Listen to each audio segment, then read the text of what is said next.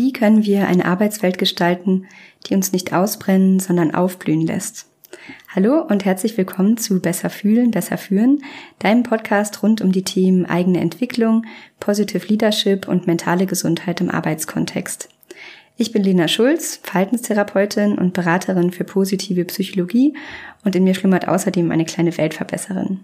Hier erfährst du, wie du als Führungskraft dein volles Potenzial ausschöpfen kannst, um dein Team ganz nach vorn zu bringen. Dich erwarten hier psychologisch fundiertes Hintergrundwissen, hilfreiche Strategien und inspirierende Interviews mit Menschen, die mit gutem Beispiel vorangehen. Du bist hier genau richtig, wenn du dich als Mensch und Führungskraft weiterentwickeln willst und dich dafür einsetzen willst, gemeinsam genau diese neue Arbeitswelt zu gestalten.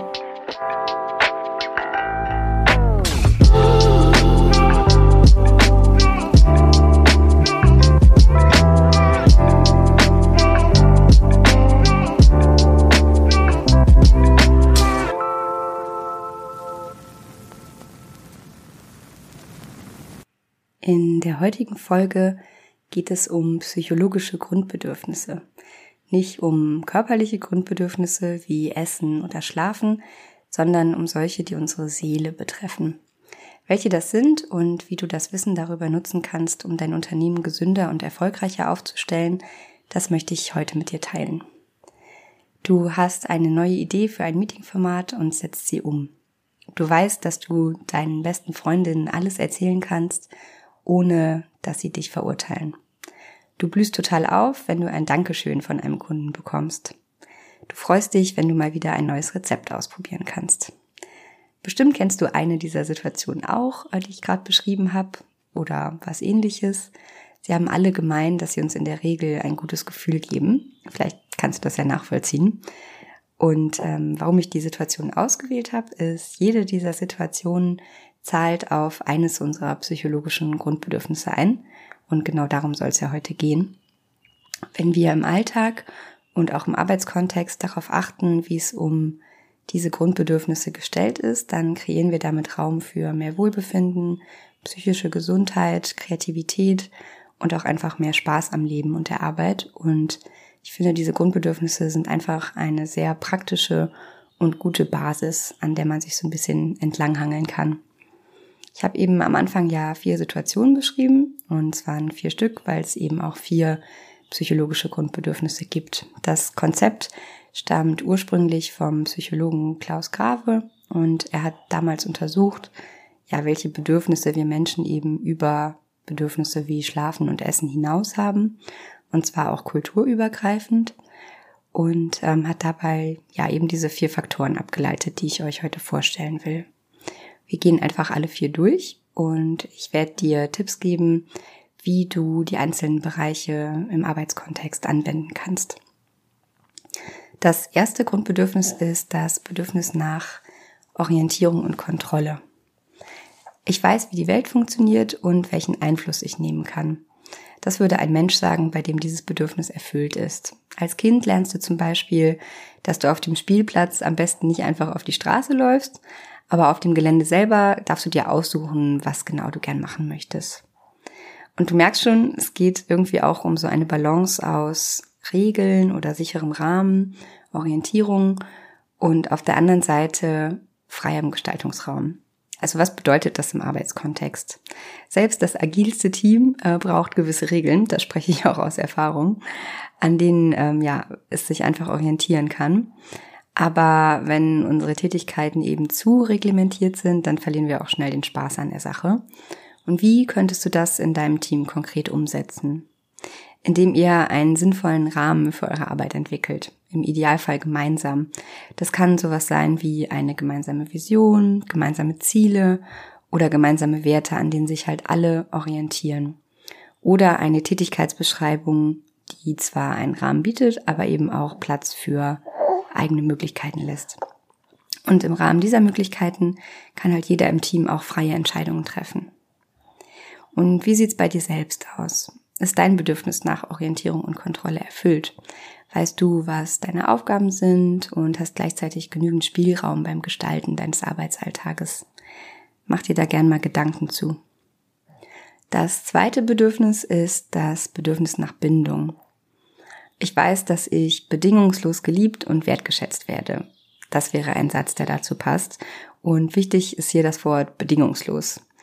Ähm, wir sind nun mal alle soziale Wesen und das Überleben unserer Spezies war einfach schon immer gekennzeichnet dadurch, dass wir Herausforderungen gemeinsam gemeistert haben. Also sei es in der Steinzeit gemeinsam jagen gehen. Man sagt auch, es braucht ein ganzes Dorf, um ein Kind zu erziehen. Ähm, wir haben einfach als Menschen keine besonders guten Fähigkeiten. Wir sind nicht besonders schnell, besonders stark, ähm, besonders was auch immer. Das heißt, es ist einfach wichtig, dass wir uns zusammentun. Und als Kind lernst du zum Beispiel, dass du auch mal einen Wutanfall haben kannst und deine Eltern dich trotzdem in den Arm nehmen.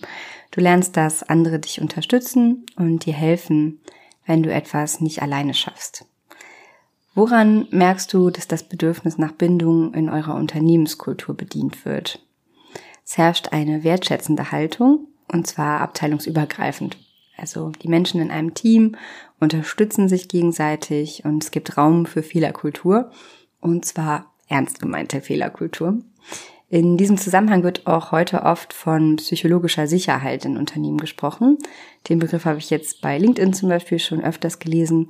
Letztendlich ist das ähm, eine andere Beschreibung für genau dieses Bindungsbedürfnis, was wir alle haben, also bedingungslose Wertschätzung eben. Und wie steht es um deine Beziehung? Bei wem kannst du so sein, wie du bist und dich fallen lassen, nach einem anstrengenden Tag wieder Energie tanken? Und wie zeigst du in deiner Arbeit und deiner Rolle als Führungskraft Wertschätzung deinen Mitarbeitenden gegenüber? Das nächste Bedürfnis ist das Bedürfnis nach Selbstwert. Ich kenne meine Stärken und weiß, dass ich etwas bewirken kann und wertvoll bin. Wir alle streben nach einem guten Selbstwertgefühl. Nicht umsonst gibt es da tausende von Selbsthilfebüchern zu dem Thema und Podcasts ohne Ende. Klaus Grave hat herausgefunden, dass das Bedürfnis nach Selbstwert ebenfalls ein psychologisches Grundbedürfnis von uns ist. Das haben wir alle.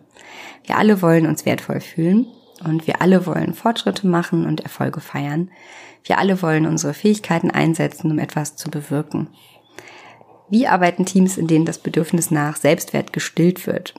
Es gibt auf jeden Fall Raum für Wertschätzung und zwar nicht nur für erreichte Setpoints, sondern echte Wertschätzung. Ich gebe dir mal ein Beispiel. ähm, schön, dass du das Projektziel für die nächste Woche erreicht hast. Oder schön, dass du Teil unseres Teams bist. Es bringt einfach niemand so viel Leichtigkeit in trockenen Meetings wie du. Welches von den beiden Komplimenten würdest du lieber hören? Ich auf jeden Fall das zweite, weil es echte Wertschätzung ist und dein Gegenüber als Menschen wertschätzt. Nicht nur für die Leistung, sondern dafür, wer die Person wirklich ist und was sie ausmacht. In Teams, in denen Wertschätzung gelebt wird, kennen die Teammitglieder die eigenen Stärken und auch die der anderen und setzen diese ganz bewusst und gezielt ein. Falls dich das Thema Stärkenfokussierung interessiert, dann hör auch gerne in meine erste Podcast-Folge rein. Da spreche ich nämlich mit Nadja Ronke genau über das Thema. Und wie schaut es bei dir aus? Kennst du deine Stärken und kannst du sie bewusst in deinem Alltag und auch in deinem Arbeitsalltag einsetzen? Weißt du überhaupt, was deine Stärken sind? Ist ja auch nicht immer so leicht, abgesehen vom typischen, ich bin zu ehrgeizig und zu perfektionistisch. Du kannst auch mal überlegen, worauf du besonders stolz bist. Das vierte und letzte Grundbedürfnis ist das Bedürfnis nach Lustgewinn. Ich möchte unangenehme Gefühle vermeiden und angenehme Gefühle empfinden. Der Begriff Lustgewinn klingt, finde ich, ein bisschen nach Freud. Ähm, damit ist aber ganz banal gemeint, dass wir Menschen alle danach streben, Unangenehmes zu vermeiden und Angenehmes zu erleben. Also die Wäsche stapelt sich bei dir zu Hause, aber eine Folge Netflix geht noch. Das kenne ich auf jeden Fall. Das, was häufig so als ja, Faulheit angesehen wird, ist ganz einfach auf dieses Prinzip quasi zurückzuführen. Ähm, es ist sehr wichtig, dass wir uns Gutes gönnen. Das fällt besonders leistungsorientierten Menschen oft schwer, einfach mal Pause zu machen, auf sich zu achten, aufzutanken, auch bei der Arbeit. Also ich kenne es auf jeden Fall, nur so von einem Projektabschluss direkt ins nächste Projekt.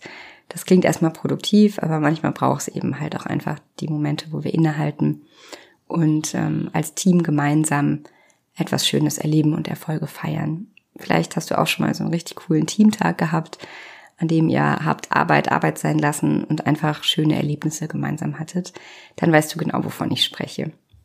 Und wie sieht's bei dir aus? Kannst du dir auch manchmal was gönnen? Wobei kannst du richtig gut abschalten oder was macht dir einfach Spaß und bringt dir Freude, sowohl auf der Arbeit als auch im Privaten? Welches fast vergessene Hobby könntest du mal wieder aufnehmen? Das sind die vier Grundbedürfnisse gewesen. Das Bedürfnis nach Orientierung und Kontrolle, das Bedürfnis nach Bindung, das Bedürfnis nach Selbstwert und das Bedürfnis nach Lustgewinn. Das waren sie schon. Ist ganz schön viel Input, ich weiß. Ich finde es trotzdem ein schönes Konzept, weil man einfach diesen kurzen und knackigen Überblick darüber hat, was sozusagen eine gute Basis ist. Und ich finde, es lohnt sich, mal eine eigene Bilanz zu ziehen. Also entweder nach der Folge für dich, setz dich hin, oder mit oder für dein Team und schaut einfach mal, ja, wie eine Inventur, wie steht's bei uns oder bei mir um diese vier Bedürfnisse. Welche Bedürfnisse werden schon gut bedient? Wo ist noch Luft nach oben? Und dann heißt es halt kreativ werden und sich zu überlegen, wie genau kann der einzelne Bereich adressiert werden. Ein paar Impulse habe ich ja schon mitgegeben, aber es gibt noch ganz, ganz viele andere. Lass mich auch gern daran teilhaben, wie deine Erfahrungen sind. Und damit vielen Dank, dass du Teil der heutigen Folge warst. Wenn auch du Lust auf mehr Weiterentwicklung hast, dann folg mir bei LinkedIn oder melde dich zum Newsletter an, um keines meiner Programme zu verpassen und Teil der Besser fühlen, besser fühlen Community zu werden. Alle Links findest du in den Show Notes. Außerdem kannst du dem Podcast gerne folgen und die Benachrichtigung aktivieren. So verpasst du auch keine der zukünftigen Folgen mehr. Lass mir gerne eine Bewertung da und ich freue mich sehr auf die nächste Folge mit dir. Ich hoffe, du fühlst und führst ein bisschen besser als vor dieser Folge. Deine Lena.